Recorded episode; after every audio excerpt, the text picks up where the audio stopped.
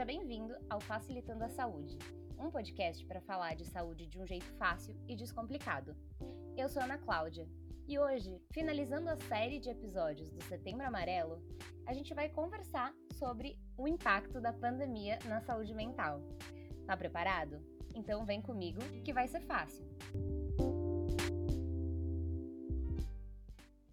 A gente passou o mês de setembro falando sobre saúde mental nesse momento que o mundo está vivendo.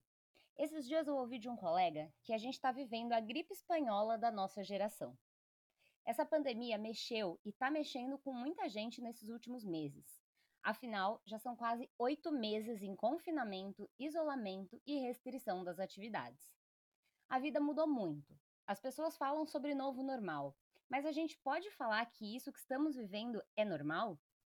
Para conversar sobre isso hoje, o Facilitando não traz uma especialista, mas eu apresento para vocês Gabriela Belém. A Gabi é quem me ajuda a fazer o Facilitando nos bastidores. Ela é minha parceira aqui e ela não tinha aparecido ainda dando o ar da sua graça.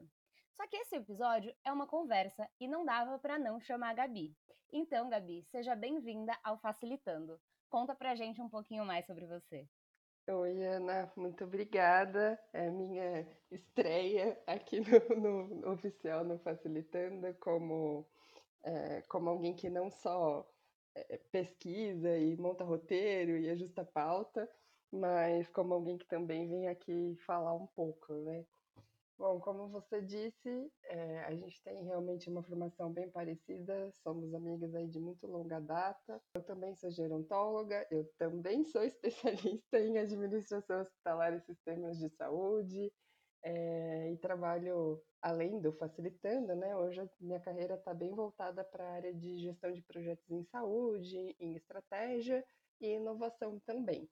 Então, é claro que o facilitando tem tudo a ver com isso e ele é mais uma forma, assim, na qual a gente consegue se expressar e colocar um pouco de tudo que a gente gosta dentro da área da saúde para funcionar. Então, vamos conversar um pouquinho hoje sobre saúde mental, confinamento, Covid e tudo isso. E olha, eu tive muita experiência nessa parte, nesses, nessa, durante a pandemia até agora. Exatamente. Bom, primeiro quero te agradecer por estar falando comigo, tá fazendo essa estreia aqui é, na frente do microfone, né? Você fica aí no, no, De fato, você falou que trabalha com projeto e planejamento, e é isso que você faz aqui comigo, né? Mas eu te chamei para esse bate-papo porque nós duas, esses oito meses, a gente sempre conversa muito, só que a gente conversou muito sobre saúde mental, sobre a nossa saúde mental. Por quê? Para quem está ouvindo a gente e não conhece a gente, eu passei grande parte desse tempo sem trabalhar. Eu não estava trabalhando. É, e aí, logo depois comecei o facilitando. Então, eu estava trabalhando de casa, saindo só para o que era essencial. E você não foi bem assim, né? Porque você trabalhou esse tempo todo presencialmente, já que você trabalha no hospital, e você teve a Covid. Então, assim, é, se você puder compartilhar com a gente como que foi esse processo desde o começo, assim, desde que você soube aí, né, que a gente soube da pandemia, da gravidade, que você estava trabalhando no Hospital das Clínicas, que inclusive aqui em São Paulo foi um grande centro aí de, de tratamento dos pacientes com Covid, até o momento que você pegou a Covid, enfim, agora depois que você está se recuperando, conta um pouquinho. Nossa, foram assim, muitos altos e baixos nessa experiência, né? Logo no começo, quando a gente teve a notícia do primeiro caso, eu lembro muito bem, assim, que eu estava numa reunião e aí o responsável, um, dos médicos, o, o, médico principal, né, na verdade, responsável pela parte de controle de infecções da, do hospital onde eu trabalho, pediu para conversar com a diretora executiva naquele momento, porque ele tinha recebido a notícia do primeiro caso de Covid no Brasil e a gente precisava começar a se preparar para o que viria a acontecer. E naquele momento, a gente assim estava acompanhando muito o que tinha acontecido nos outros países, estávamos todos ali muito atentos e pensando já hum, tentando antecipar o que poderia ser feito quando de fato o Covid chegasse aqui e já admitindo que isso seria inevitável. Então, a partir daquele momento, foi toda uma força-tarefa e eu brinco que o meu trabalho ele mudou completamente de um dia para o outro. Em um dia eu estava ali é, com todo um planejamento feito de trabalho para o resto do ano, com todas as minhas semanas planejadas, com tudo prontinho para executar. E daí uma questão de dias, assim, de dois dias, joga tudo para o alto, esse planejamento já não vai servir mais, a gente precisa voltar o nosso foco para uma questão que é mais urgente, que daí já era o Covid batendo na porta, e o que, que a gente vai fazer? E aí isso tudo gerou, assim, um, um momento de grande ansiedade, assim, né? Não só para mim, enquanto pessoa, mas no momento do hospital. E aí eu lembro que meu pai mora em outra cidade, eu tenho um irmão que mora em outra cidade também, e são cidades pequenas, né? E eles me ligavam e falavam: Mas não é possível que você vai continuar indo para o hospital todos os dias. Tem que ter um jeito de você ficar em casa, porque você vai ficar doente. E eu ficava, assim, eu já estava num nível de ansiedade um pouco alto. Aí eles falaram isso para mim, eu fiquei um pouco pior. Uhum. É, até porque você trabalha no Hospital das Clínicas. Para quem não é de São Paulo, você olha, assim, é o, é o centro, né, aqui dos hospitais de São Paulo. A gente tem o Hospital das Clínicas, que é o lugar onde estava tudo acontecendo da Covid, né?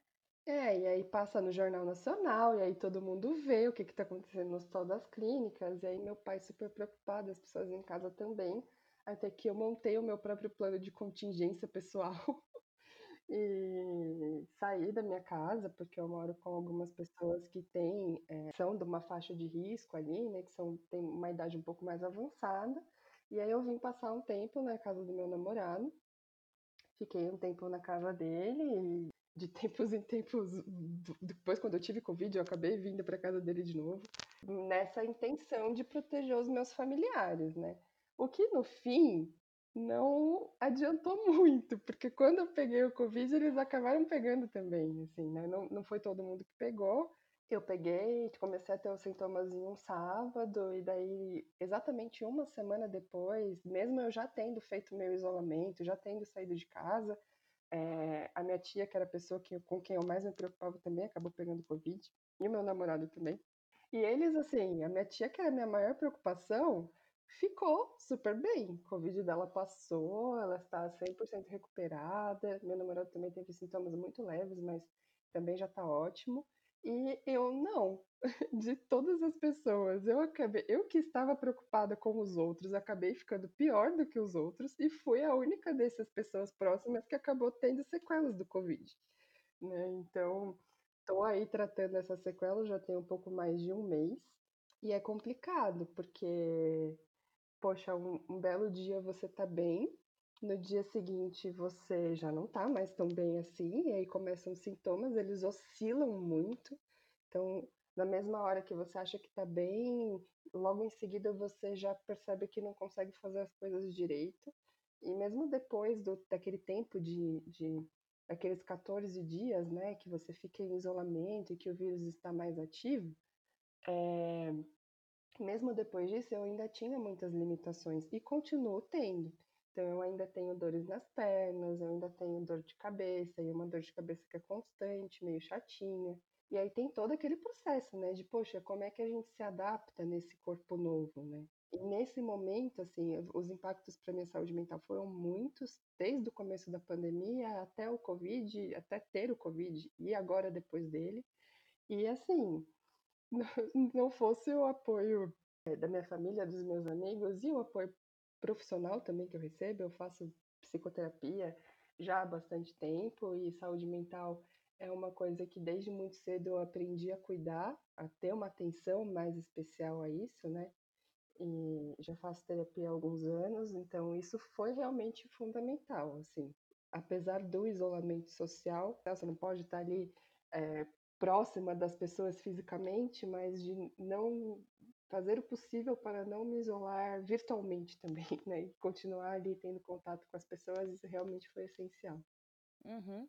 Até porque eu acredito, né? Não, não tive Covid, mas passei aí por essa experiência perto de você virtualmente, que muitas vezes eu lembro de você, assim, é, o quanto você ficava chateada com o fato de, assim, você estava bem, você estava tranquila, você ia começar a fazer alguma coisa, assistir uma série, ler um livro, e aí, de repente, você ficava muito mal, e o quanto isso mexia, de fato, com o seu emocional, né? Porque, assim, você tá bem, fazendo suas coisas, aí de repente, pá, fica mal de novo, assim.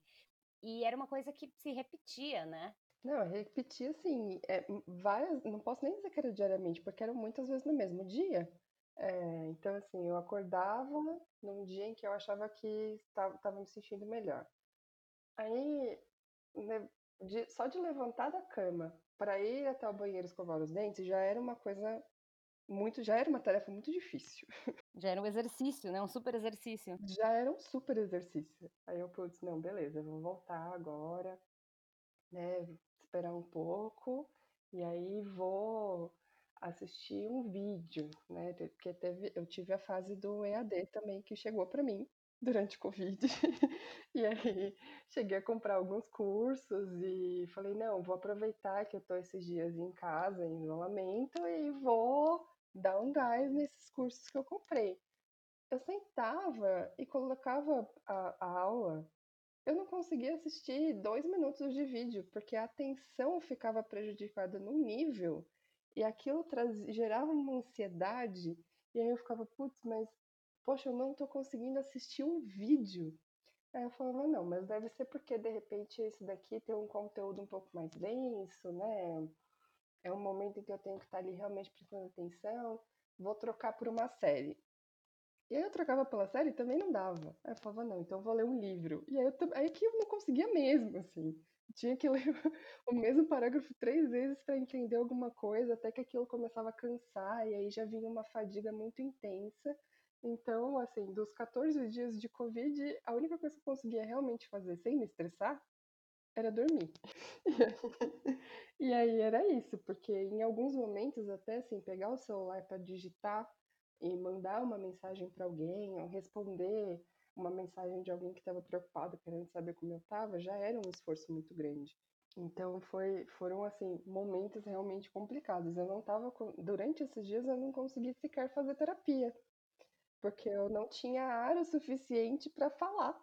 Foi assim muito complicado. Então realmente não, não dá para subestimar. Enquanto algumas pessoas ficam muito bem, eu, que sou uma pessoa ativa, é, um pouco sedentária, mas não muito, sou uma pessoa jovem, sou mulher, não tenho nenhuma doença prévia.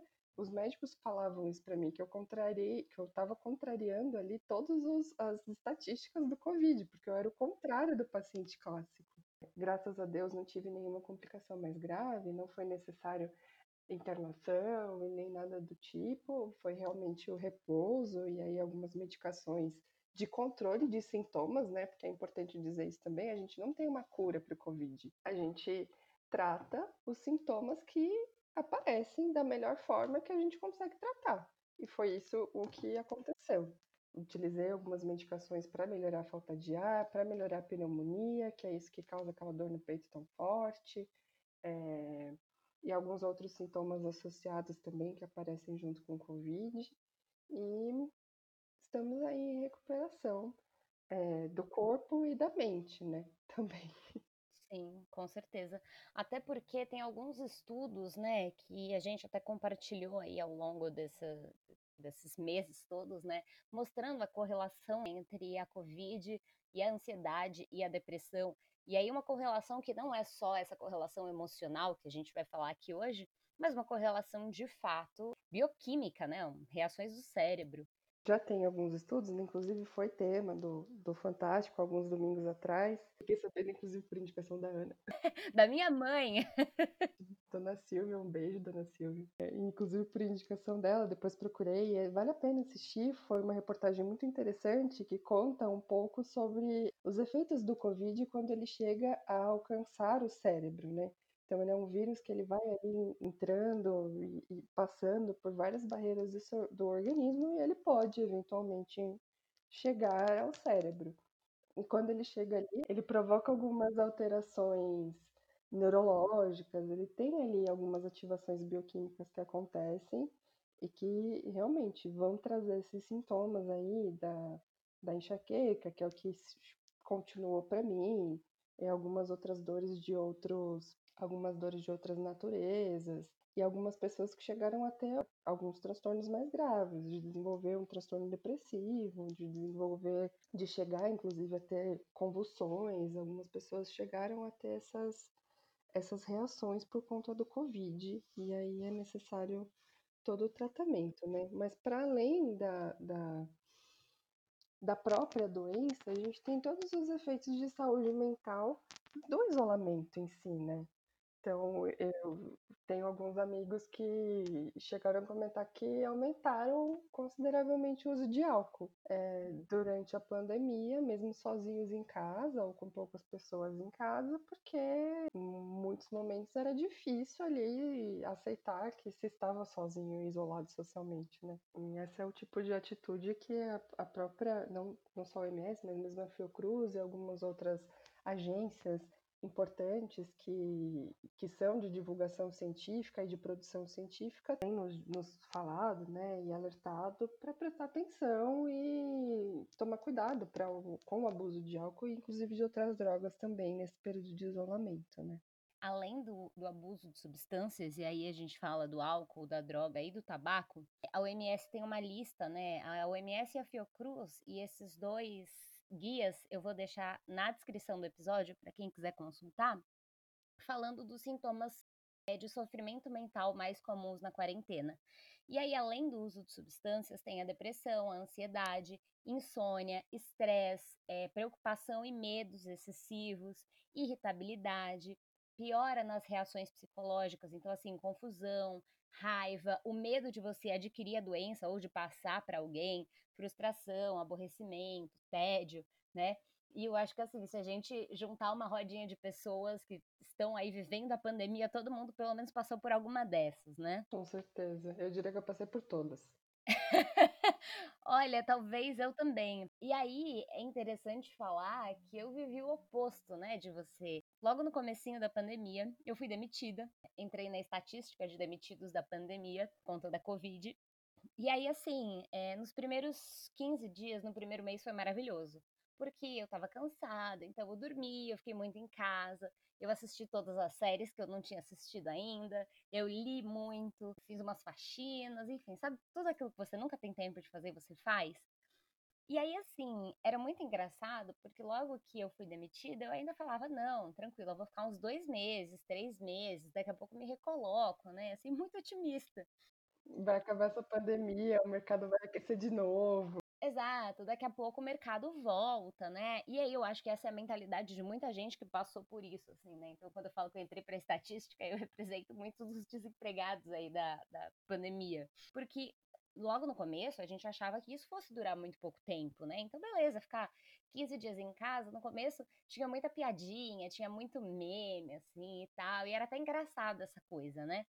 É, tanto que quando você ia pra rua, quando você precisava ir pra rua, tava tudo muito vazio, né? Não tinha ninguém na rua. Você deve ter visto isso, porque você estava trabalhando, né? Nossa, vazio demais. E aí no começo dava um medo, assim, porque você olhava e falava, meu Deus, eu tô em Silent Hill, sabe? Não, não, sei o que, que é isso aqui. Fora que, assim, foram vários os momentos, né? Teve esse começo em que tava tudo mais tranquilo e você ficava com um pouco de medo, porque, pelo menos eu, né? Ficava com um pouco de medo porque, poxa, tá tudo muito vazio, isso é esquisito. É uma sensação estranha que dá. E aí, conforme você vai se acostumando com isso, porque você entende, não, é, é realmente melhor que esteja tudo vazio, é melhor para que a gente tenha estatísticas mais interessantes, menos pessoas contaminadas, menos mortes, menos atingidos pela doença. Então, é, é bom que as coisas continuem desse jeito.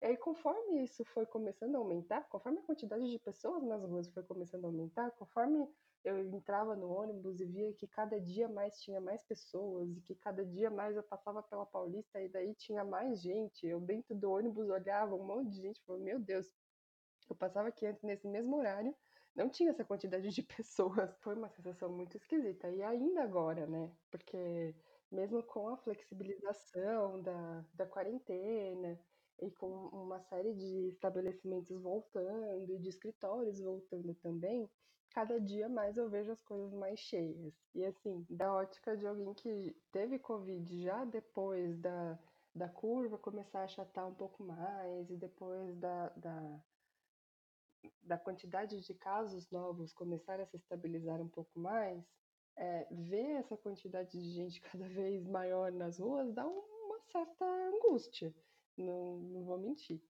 Medo, ansiedade.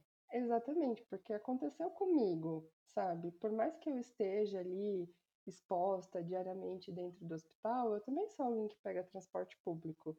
E até o dia em que eu descobri que estava com Covid, com quantas pessoas eu não tive contato? Mesmo de máscara, mesmo com todas as precauções, sabe? E aí é muito louco, assim, depois, e aí você fica, putz, mas eu, peguei esse negócio, mas onde foi que eu peguei? Será que foi no hospital? Será que foi no metrô? Será que foi no ônibus? Será que foi no mercado aquele dia que eu fui comprar pão? Uhum. Será que eu passei para alguém? É, a minha maior preocupação, na verdade, era essa, assim, poxa, será que eu passei para alguém? E aí depois que eu descobri que eu tinha realmente passado para alguém, justamente para as pessoas que eu mais queria evitar, não que eu quisesse passar para alguém, né? não é esse o caso. É, mas tinha tomado ali uma série de cuidados dentro de casa para prevenir a, a, numa prevenção geral, é, e aí descobri que eu tinha de fato sido um agente infeccioso para, para as pessoas que eu, que eu gosto, para as pessoas que eu amo. Foi muito complicado, assim, né? Olhar para olhar o lado e ver que, eh, de certa forma, eu tinha causado isso. Nossa, foram algumas horas de, de, de muita conversa, de, em terapia, e até com você mesmo, que me ouviu muito nessa época para entender que, assim, é uma fatalidade, é uma coisa que a gente não controla. E é, as coisas que a gente não controla são justamente aquelas que geram mais ansiedade, né? Ainda mais quando é uma pessoa como eu, que já tem uma, uma tendência ansiosa. E já, já, já trata isso há tanto tempo, enfim. Foi bastante difícil, mas superamos. É possível, gente. Sim, sim. Eu faço agora um, um gancho no que a professora Deusivânia falou no episódio sobre suicídio. E aí, esse episódio, vocês devem estar notando que a gente está falando muita coisa dos outros episódios, né?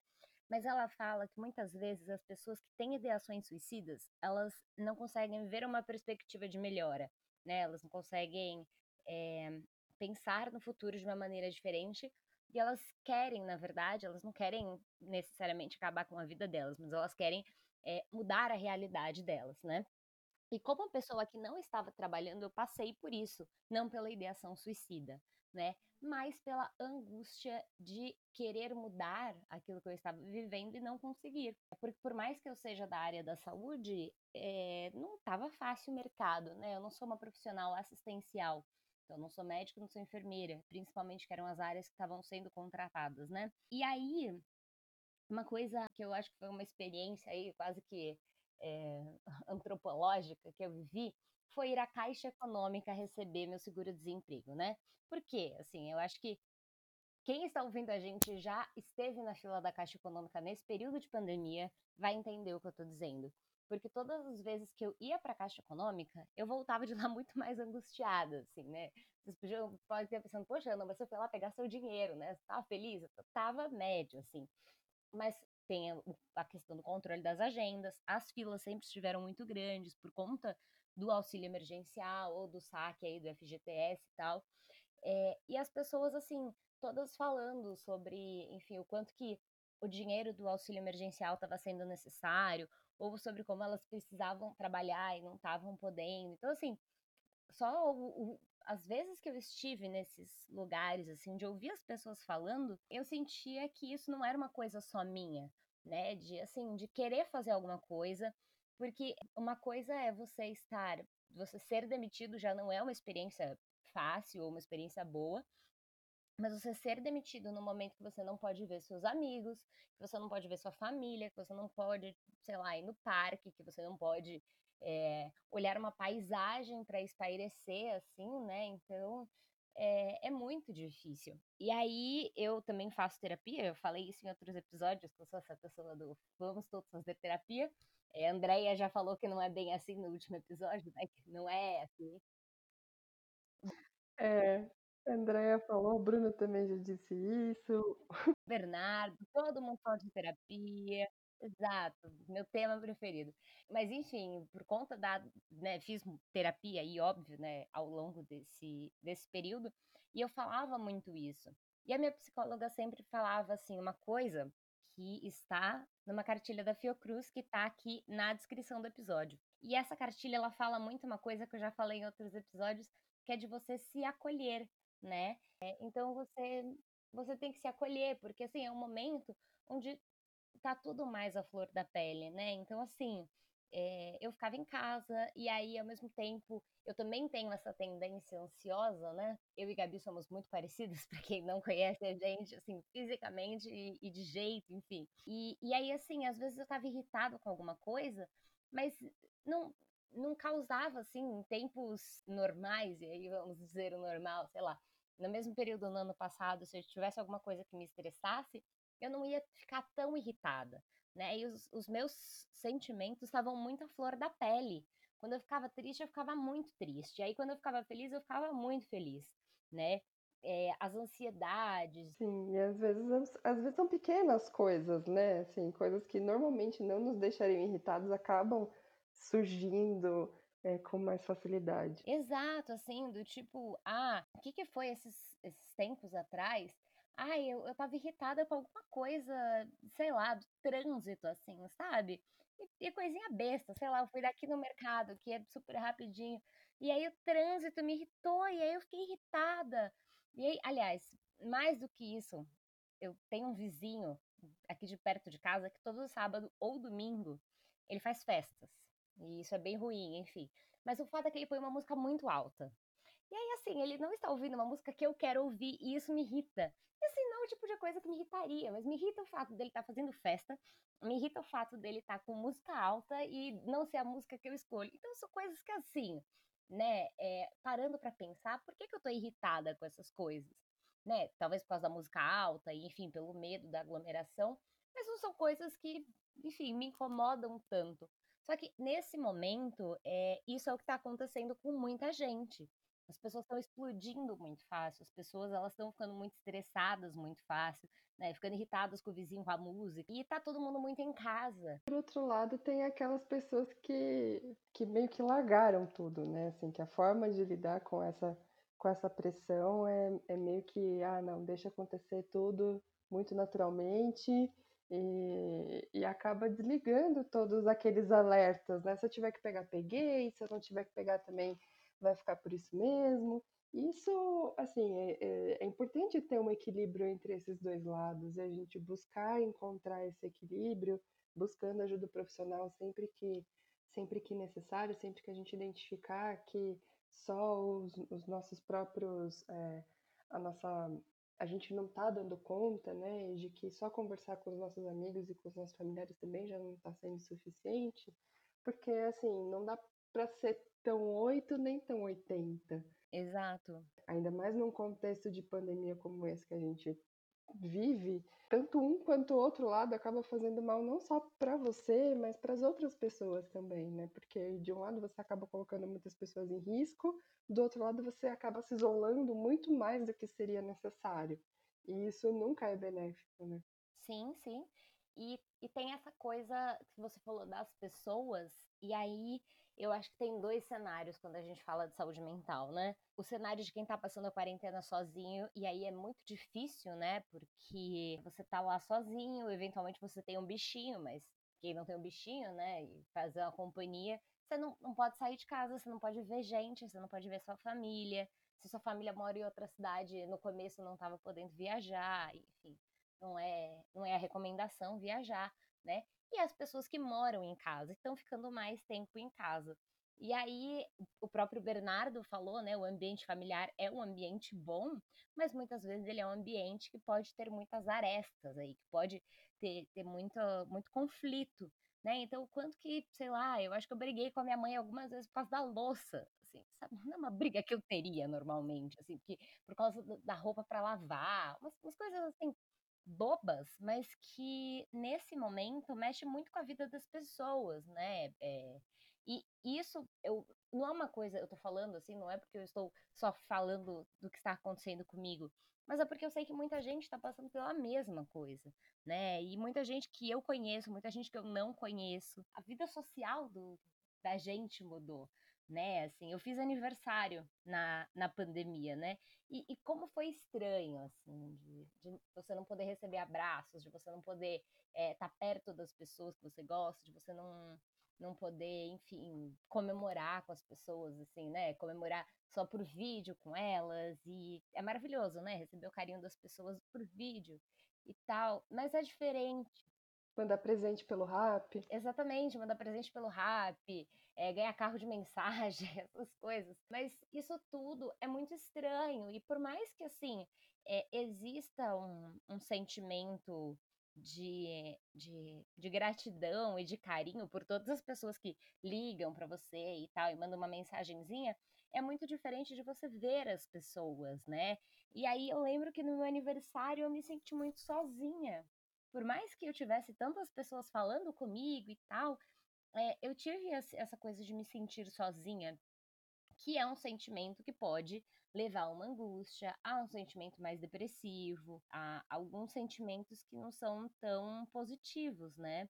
É, além disso, uma das coisas de ficar em casa, né? Você fica o dia inteiro na luz artificial, e aí isso faz com que você possa ter insônia, né? Enfim, dormir tudo errado. Para quem não está trabalhando, você dorme muito, é, e aí troca o dia pela noite. Isso tudo também é, traz impacto na saúde mental. É, ou até para quem está trabalhando também, né? Eu tenho, conheço algumas pessoas que, que trabalham, estão trabalhando em casa, e assim, ao longo do dia tem algumas reuniões, mas o período ali em que realmente para e faz as suas atividades, até mesmo de trabalho, acaba sendo mais tarde. Então, faz algumas coisas, tem uma série de reuniões, e daí vai fazer tudo mais tarde, acaba trabalhando mais até do que trabalharia se tivesse no seu horário habitual dentro de um escritório. E isso também traz uma, uma série de complicações, né? Uma série de complicações de esgotamento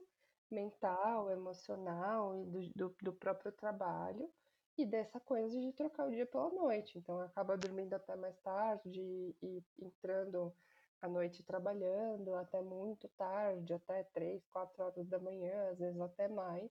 E aí quando você vê já tá assim, completamente desregulado. E podem parecer coisas pequenas, mas para alguém que já, já, já não anda se sentindo muito bem, são outras coisas, são coisas que podem acabar inclusive piorando, né?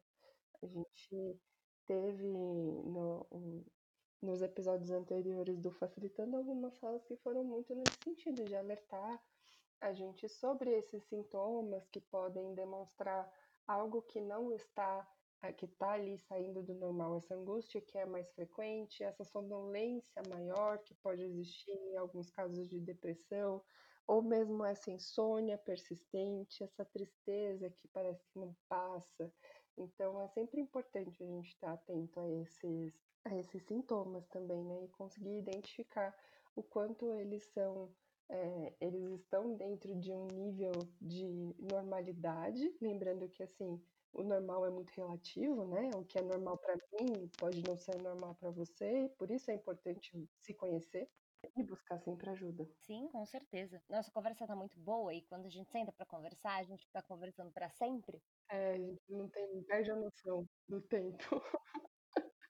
né? Mas esse episódio precisa ter começo, meio e fim, porque somos duas pessoas prolixas, né? Acho que eu nunca falei tanto no episódio. é, eu queria falar de duas coisas aí que eu acho que são muito importantes para a saúde mental, para a gente finalizar, e uma delas é o luto. Já falei disso em outros episódios, é, porque assim, é, comecei um podcast no meio da pandemia, então não dá para fugir desse tema, né? Que é esse momento que a gente está vivendo da história da humanidade. E assim, quantas pessoas, eu conheço algumas, né, que perderam pessoas da família por conta da Covid e que não puderam se despedir adequadamente dessas pessoas, que não puderam é, velar os seus familiares ou que não puderam ser abraçadas, né, é, nesse momento de, de, enfim, distanciamento, né? Como que está sendo o processamento desse luto? É, acredito que em algum momento aqui no Facilitando a gente vai falar só sobre o luto, enfim, as, as, repercussões disso, mas como que, como que é muitas vezes lidar com isso, né? Quais as estratégias que a gente precisa desenvolver para a gente não fazer desse luto uma depressão ou um luto patológico, né? Que é uma coisa que pode acontecer. É, exatamente. Eu, tive, eu não tive assim a experiência de estar perto de pessoas que perderam entes queridos por conta do Covid, mas estive próxima de pessoas que perderam entes é, por outras causas, né? Que não a Covid, mas também durante esse período de pandemia. E nessas conversas, nas conversas com, com essa amiga em específico, que ela comentou que tem ajudado muito, é, além de tratar a questão espiritual e se manter assim próxima das pessoas da família, das pessoas que moram com ela, né, mantendo ali um diálogo aberto e não deixando de falar sobre essa dor, porque senão fica um elefante branco ali no meio dessa sala, foi também conversar bastante, mesmo que à distância, mas de, de conversar ali, ter um espaço aberto com os amigos para poder falar, se fosse pelo WhatsApp, fosse por, por alguma mensagem de vídeo, é, por, por uma chamada de vídeo, fazendo alguma brincadeira, enfim, mas focando em fazer algumas coisas que ela gosta realmente de, de, fazer e tentando entender, né, o, o, dar sentido para esse luto, entender o que que como você se sente, se acolher, né, que foi uma coisa é uma coisa que você sempre fala muito, né, que eu acho que é demais, porque é verdade, né? A gente muitas vezes a gente está super acostumado a acolher o outro e não para para prestar atenção no que a gente está sentindo. E acho que especialmente nesse momento de luto, às vezes a gente fica tentando se enfiar em outras coisas para não sentir, mas é importante passar por isso. Né? Sentir. Sentir, simplesmente sentir. Exato. É, acho, acho importante isso que você falou, e eu falo muito isso de, de se acolher, porque essa é uma coisa que eu aprendi a fazer aí, né, com, com a terapia, e eu, eu gosto muito, assim, do que, que é se acolher, né, quando você tá com um amigo, ele tá triste, você pega ele e dá um abracinho nele, assim, pra ele, pra ele fazer isso, assim. Se acolher, para mim, é essa imagem de se dar um abracinho, entendeu? É, de repente, se permitir ter um dia ruim, né? A gente já falou super aqui é, ao longo de setembro que tá tudo bem não ter um dia bom, tá tudo bem você tá triste, ninguém tá feliz o tempo inteiro. Então, assim, nesse dia que você tá triste, talvez a gente muitas vezes se esforce, né, pra estar tá feliz e tal, mas se você vê que não dá, então para, sabe? Se acolhe, tá tudo bem ficar quietinho, tá tudo bem ficar deitado um dia que você não tá legal. O grande problema é quando isso começa a virar uma rotina, né? É, essa tristeza, essa angústia, enfim, isso tudo. É, mas é muito importante você se acolher, principalmente nesse momento que tá tudo tão diferente, né? E aí, para a gente encerrar, o meu último tópico aqui é a vida pós-pandemia, né? A primeira coisa que eu acho importante da gente falar e da gente lembrar é que isso tudo vai passar.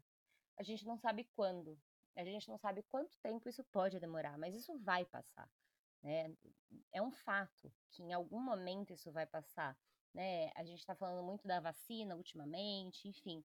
É, mas Talvez a gente passe até o ano que vem desse jeito, talvez, talvez sejam mais alguns meses, não dá para saber, né? Mas a gente precisa entender, né, que a nossa vida e que as nossas histórias aí foram mudadas por uma pandemia, que esse ano de 2020 foi muito diferente para todo mundo, né? É, a gente teve muitas perdas, e aí a Andrea falou no último episódio sobre é, o luto da vida antes da Covid, né?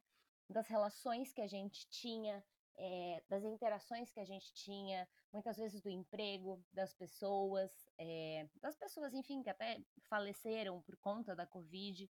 É muita coisa que mudou, os cuidados, as relações, é, a nossa relação com a tecnologia, a nossa relação com a nossa família, com a nossa casa. Isso tudo mexe muito com a cabeça das pessoas. E agora a gente tem todo um processo, é, com a flexibilização, a gente tem todo um processo reverso disso, né? Então, primeiro a gente passou por um momento de, é, de se adaptar ao isolamento, de se adaptar à quarentena, e agora a gente está num outro momento de começar a se adaptar com a flexibilização e com a ideia de que isso pode sim durar ainda bastante tempo, né? São, são alguns momentos aí, eu enxergo esses momentos muito claros, assim, não, não só na, na, na minha vivência, mas também na vivência de pessoas com as quais eu convivo. De às vezes até um receio, né? De, poxa, mas será que eu, que eu posso? Será que eu devo é, voltar a fazer X ou Y coisa? E por isso também é importante a gente se informar de fontes corretas, é, buscar informação de qualidade, é, usar bastante senso crítico para entender tudo o que está acontecendo à nossa volta e aí sim conseguir tomar decisões que sejam mais adequadas, né, para para nossa prevenção, para a promoção da nossa saúde, para a prevenção do corona e também de outras doenças, enfim. É, e para a promoção da nossa própria saúde mental também. Sim, com certeza.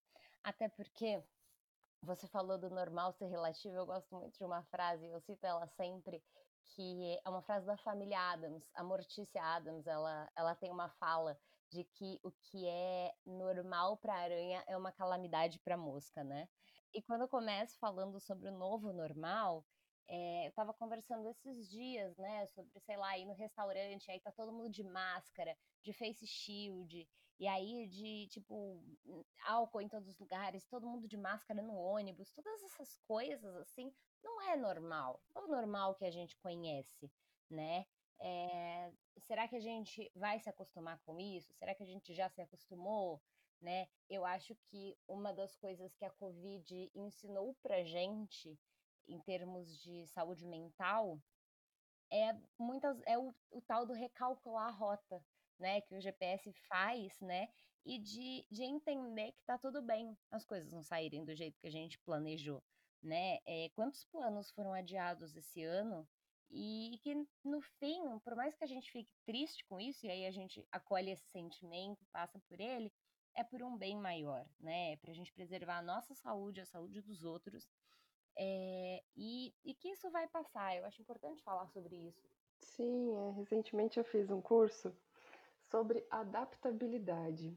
Eu achei muito sensacional, porque eles falam sobre, os professores falavam sobre como é importante você é, desenvolver de forma ativa a sua adaptabilidade, porque o ser humano, a gente tem a, a, a nossa, nós somos seres resilientes, né? Quanto mais resilientes, melhor. E eles falam nesse curso, de uma forma bastante interessante, que esse novo normal, ele meio que não existe, porque não é, é, é, é um pouco disso que você estava comentando, assim. Não é necessariamente que é um normal, é um novo e a gente tem que se adaptar. É uma realidade e essa realidade é, é, é algo com a qual a gente precisa se adaptar para sobreviver. Mesmo depois que a pandemia acabar, a gente não sabe se a gente vai ter uma outra ou quando a gente vai ter uma outra, e aí a gente vai ter um novo normal que vai ser novo de novo, a gente vai ter uma realidade que vai ser diferente, a gente vai ter que se adaptar mais uma vez, né? Então, assim, a gente é, se adaptar de forma consciente, de uma forma é, orientada, né, no sentido de ser intencional, de ser uma adaptação intencional e não somente forçada pelas mudanças do nosso ambiente, como isso é importante para prevenir prevenir algumas vezes até os nossos próprios sofrimentos e promover aí uma, uma saúde melhor, né? Não só física, mas também mental e, enfim, ajudar a gente a, a se manter nesse, nessas realidades diferentes que têm se mostrado, né? Uhum. E deixar aqui também a recomendação de que se você é, não tá bem, não tá legal, tá percebendo que é, a angústia, a ansiedade, o medo, a tristeza não tá passando, procurar um profissional da saúde ou da saúde mental que possam te ajudar, né? Ou enfim, conversar com algum amigo seu que de repente pode te ajudar a reconhecer a necessidade de procurar um profissional, né? Porque tá tudo bem, não tá tudo bem, né? Acho que nesse momento é, muito tem se falado disso na mídia, nas redes sociais, de que tá tudo bem, não tá tudo bem, né? A gente tá vivendo uma coisa que é muito diferente. Então, é, por mais que o ser humano seja adaptável, a gente leva um tempo, né? Gabi, eu queria te agradecer por, pela sua estreia aqui, é, por ter compartilhado aí sua experiência com Covid, sua experiência vivendo aí, trabalhando no hospital, trabalhando fora de casa, enfim, por, por tudo que você agregou aqui, além do que você já agrega nos bastidores. E, enfim, você é da casa, então nem vou te falar para voltar porque você nunca sai daqui. Eu tô aqui sempre, de qualquer jeito, mesmo que as pessoas não ouçam, né?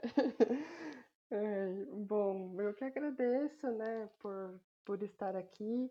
É, eu sou meio timidazinha, às vezes pode não parecer, mas eu sou uma pessoa meio tímida, mas também quando eu começo a falar, eu falo bastante. Então, então às vezes é difícil me fazer parar de falar. É, mas enfim, muito obrigada mais uma vez por essa, por essa oportunidade, por esse convite de estar aqui também na, na frente e eu, com certeza voltarei mais vezes para conversar com vocês. Fique à vontade.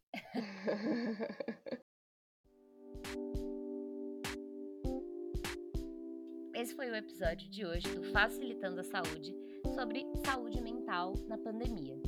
Você pode falar com a gente pelos endereços que estão aqui na descrição do podcast.